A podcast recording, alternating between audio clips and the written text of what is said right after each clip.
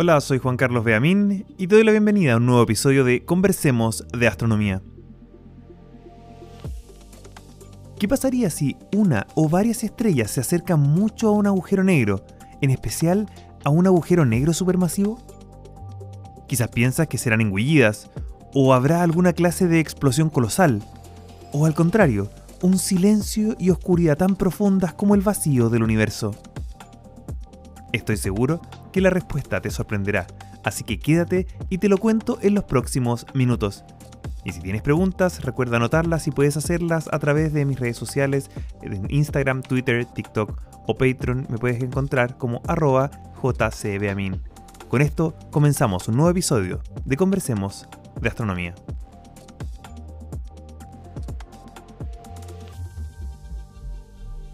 Uno de los objetos más cautivantes del universo son los agujeros negros. Ya su nombre llama al misterio, la oscuridad, lo desconocido. La ciencia ficción ha sabido sacar provecho de estos objetos y sus rarezas.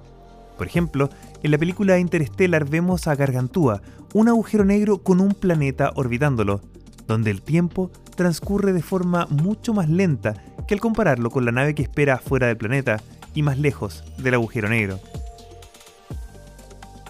Generalmente, la visión de estos objetos es como una gran aspiradora cósmica que traga todo a su paso, pero en realidad esta imagen no es tan así en la vida real. Para aclarar este punto, una muy breve introducción a qué son los agujeros negros para luego poder entrar al tema de este episodio.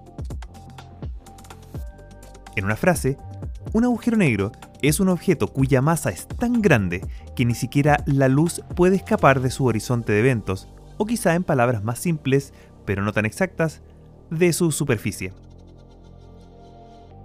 Un agujero negro es sin duda un lugar muy, muy extremo.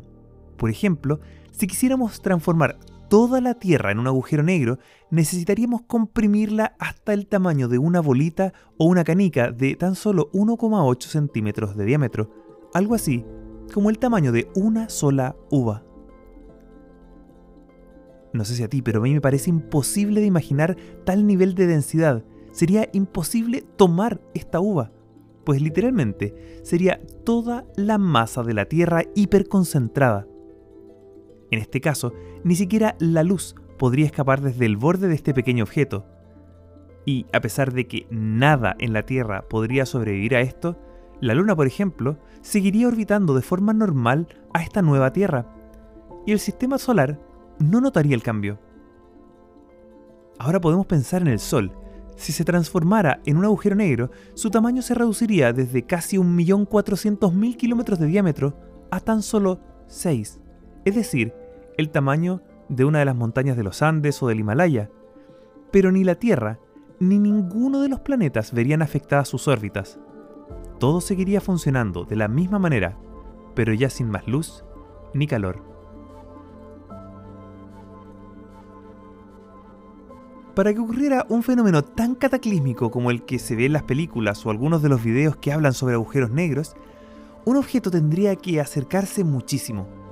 En el caso de esta Tierra uva, debería pasar tan solo a unos pocos centímetros o quizá a un metro, y en el caso de un agujero negro con la masa del Sol, a unas pocas decenas de kilómetros.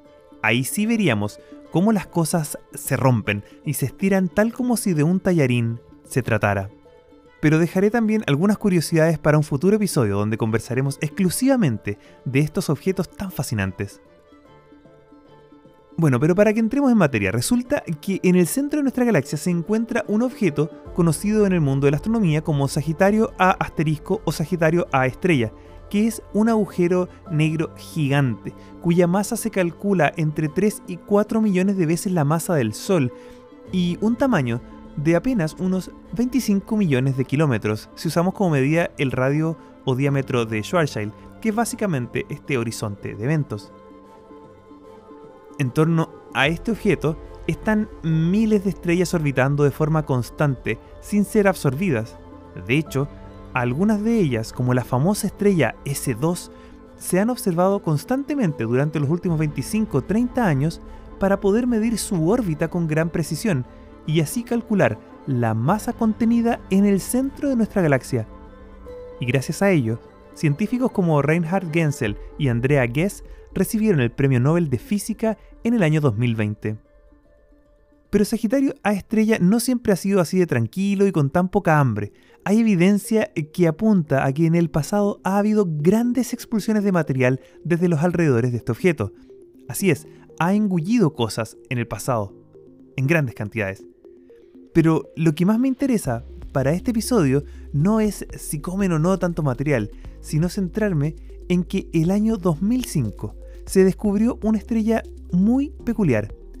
Su nombre, SDSS J090745.0 más 024507. Sí, es verdad. Los griegos les ponían mejores nombres a las estrellas, pero es que también ellos solo conocían unas pocas miles, ahora son tantas cientos y miles de millones que es más fácil identificarlas por sus coordenadas, aunque así jamás nos podremos recordar sus nombres. Bueno, resulta que un grupo de científicos y científicas encontró que esta estrella se está alejando de la galaxia con una velocidad extremadamente alta, mayor que los 700 kilómetros por segundo sí por segundo. O sea, viajar de Santiago de Chile hasta Buenos Aires en Argentina tomaría aproximadamente 1.5 segundos. O darle una vuelta completa a la Tierra nos tardaría menos de un solo minuto. Este hallazgo fue muy importante en el mundo de la astronomía, pues tan solo unos años antes, en 1988, se había predicho que podría existir un grupo de estrellas que, tras acercarse bastante al agujero negro supermasivo en el centro de nuestra galaxia, y debido a interacciones gravitacionales, salieran expulsadas a velocidades del orden de los 1000 km por segundo. Con esta velocidad, podrían escapar para siempre de la influencia gravitatoria de la Vía Láctea y emprender vuelo hacia otras galaxias. Bueno, esta estrella cumplía con esa condición, pues probablemente tenía una velocidad cercana a esa cuando fue expulsada y como ha viajado tanto tiempo alejándose del centro galáctico, ha ido bajando un poquito su velocidad. Pero aún así, se pudo calcular que a la velocidad y dirección que va, no tendrá problemas para escapar de la gravedad de nuestra galaxia y terminará su vida errante en el gigante y vacío medio intergaláctico. Bueno, quizás he ido un poco rápido, así que intentaré explicar un poco más estas ideas. Una estrella hiperveloz es decir, que logra alcanzar una velocidad suficiente para poder escapar desde el centro de la galaxia y huir de nuestra galaxia, necesita llegar a los 1000 km por segundo.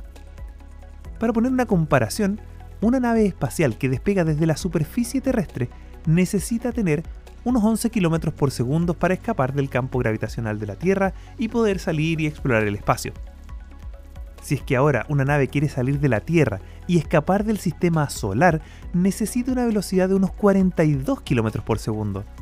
De hecho, las misiones Voyager lograron alcanzar la velocidad necesaria y ahora viajan a más de 60.000 km por hora mucho más lejos de Plutón y seguirán su viaje de forma independiente, saliendo del sistema solar de forma indefinida y viajando para siempre en el medio interestelar.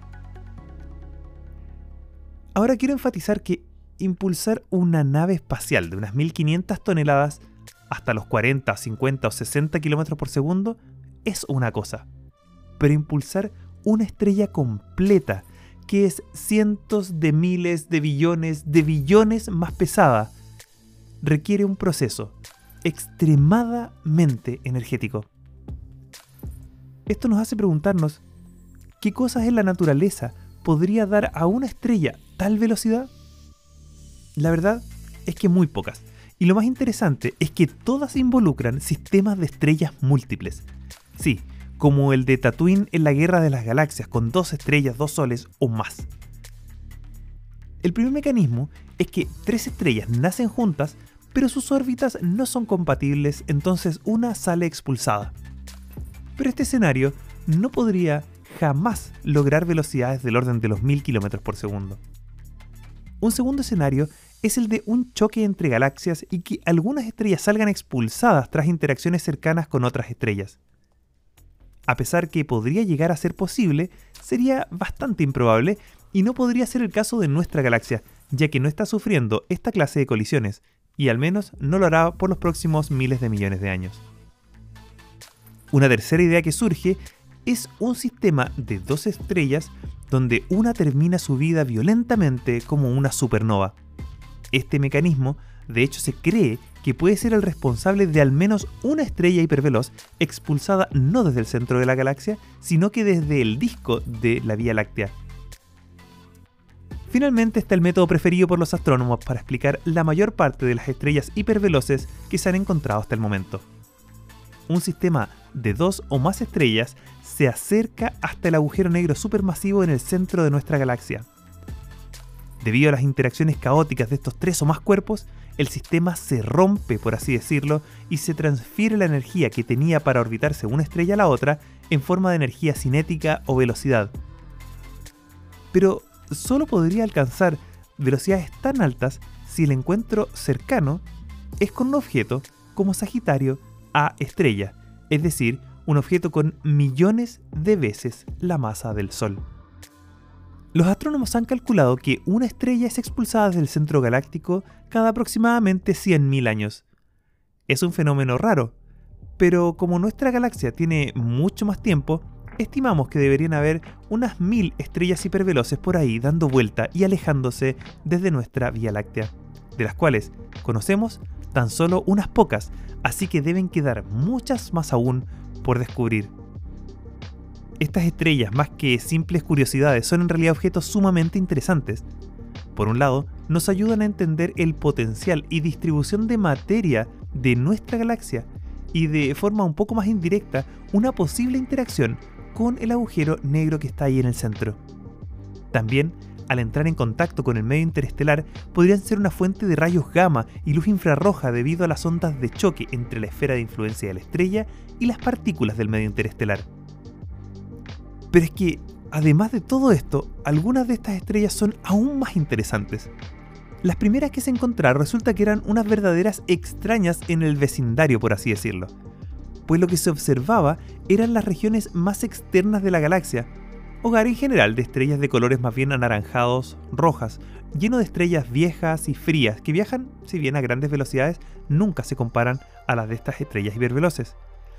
Pero estas últimas destacaban por un color blanco, que indicaba una mayor temperatura, característico de estrellas mucho más jóvenes que la población que se estaba estudiando en sus alrededores.